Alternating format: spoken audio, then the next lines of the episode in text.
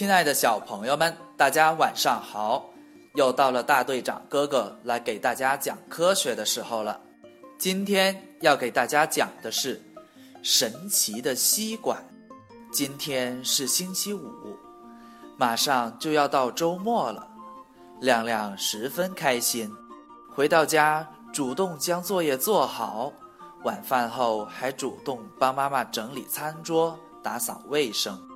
晚饭后，一家人坐在了沙发上看电视。电视里播放的是最新一期的《动物世界》。这一期《动物世界》讲的是非洲大象族群的日常生活。亮亮想起了之前听大队长哥哥讲到的大象洗澡的故事，于是就兴高采烈地跟爸爸妈妈讲起了。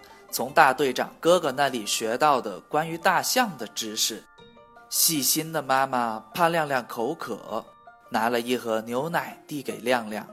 亮亮接过牛奶，一边喝一边继续讲着自己掌握的知识。爸爸妈妈在一旁欣慰地听着，不时的还在问他一两个小问题。突然，亮亮发现了一个问题：咦？平时水龙头里的水都是往下流的，这牛奶怎么能够从吸管向上流到嘴里呀？因为你在用力吸呀，妈妈笑道。不对，不是这样的，其实这是空气压力的作用。当物理老师的爸爸在一旁纠正道：“空气的作用是怎么回事呀？”亮亮好奇地问道。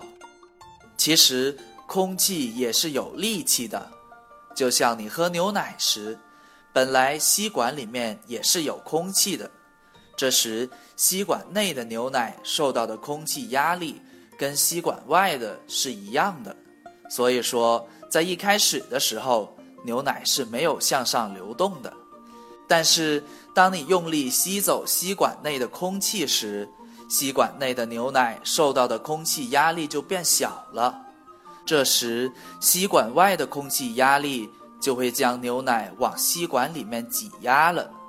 这个时候，你就会看到牛奶向上流动。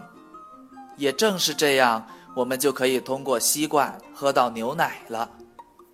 爸爸解释道：“空气的力气好大哦。”好了，小朋友们。听完了故事，大队长要开始提问喽。今天大队长要提问的是：你们知道为什么可以用吸管喝牛奶了吗？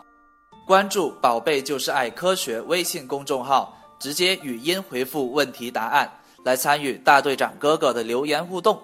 大队长哥哥将在第二天从中抽取一位小朋友，赠送一份神秘礼物哦。